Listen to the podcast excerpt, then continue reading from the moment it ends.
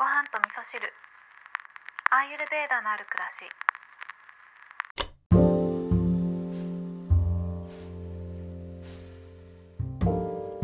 こんにちは。アーユルベーダアドバイザーの土井京子です、えー今日はですね久しぶりにアンカーという、ポッドキャストの配信アプリがあるんですけれども、えーそちらからですねこのトーク自体はノーカットでお届けするという配信をさせていただいております。というのもですねいつもアンカーからパソコンにダウンロードして編集を行っているんですけれどもなぜかダウンロードができないという謎の現象に四苦八苦しておりましてもう今回はこれでやろうというふうに決めてですね、まあ、この番組もですねそろそろ始めて1年が経とうとしているこのタイミングで、えーちょっとしたトラブルじゃないですけどね洗礼を受けたような気持ちで初心に帰ってアンカーからノーカットでお届けしてみようと思っております。で今日の本題はですねリスナーさんからお便りをいただきましたのでそちらをもとにですねアーユルベーダの時間割についてお話をしていきたいなと思うんですけれども、えーごはみそネームアリスさんからお便りをいただきました。アリスさんお便りありがとうございます。えー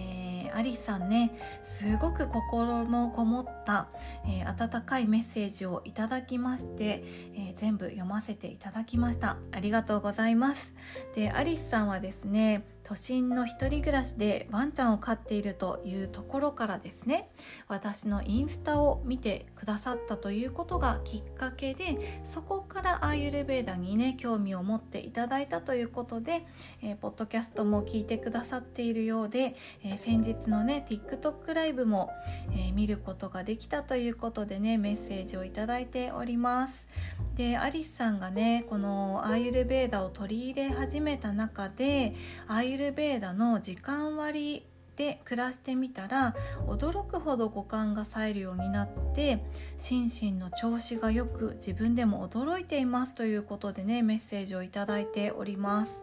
でね今日はアーユルベーダの時間割というところなんですけれどもえーよくね、まあ、マニュアルとして言われているような時間割ではあるんですけれどもアーユルベーダってねよくよく考えてみるとそりゃそうだよねって思うことがすごくたくさんあって。まあ、アーユルベーダでねいいと言われている時間割っていうのは要はですねお日様とお日様と共に暮らしましょうねっていう発想なんですね。なので、えー朝日が昇ったら起きて活動を始めて日が沈んだらだんだんとリラックスをして、えー寝る体勢に入っていきましょうね活動をやめていきましょうねっていうごくごく自然な流れ自然とともにお日様とともに暮らしましょうねっていうことが言われているんですね。で私も実際にですねこういう暮らしを、えー始めてみてですね仕事に対する集中力っていうのがものすごく上がったななというふうに実感しています。で特にね良かったなと思っていることが変なミスをねしなくなったんですね以前はですね夜中までもう朝方まで仕事をするっていうことをしていたのでその時は本当に一生懸命やってるつもりで頑張ってるつもりで働いてはいたんですけれども、まあ、よくよく振り返ってみるとですねそういう状態で働いていると変なミスをねたくさんするんですよ。で結局そのミスをフォローするために仕事が増えてしまって結果、えー早く仕事を終えることができなくて朝まで仕事しなきゃいけなくなるっていう悪循環だったんですんですけどお日様と共に暮らしていればそういったこともなくですね、えーぎゅっと凝縮された一日を楽しむことができております。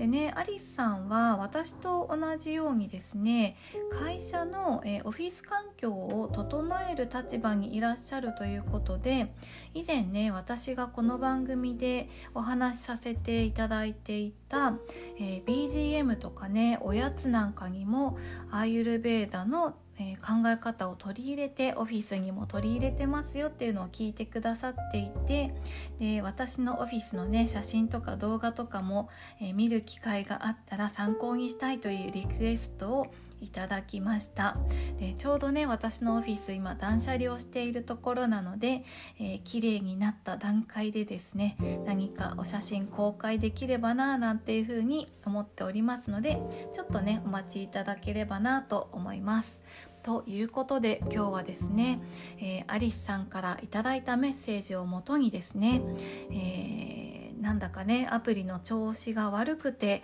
えー、今回はノーカットでお届けするということでなんか妙な緊張感とともにお話をさせていただいたんですけれども本当にねリスナーさんに支えられているななんていうふうにメッセージを読みながら、えー改めてね感謝の気持ちを、えー、込めて今回はお話をさせていただきました。アリスさんメッセージありがとうございます、えー、皆さん今日も聞いていただきましてありがとうございます。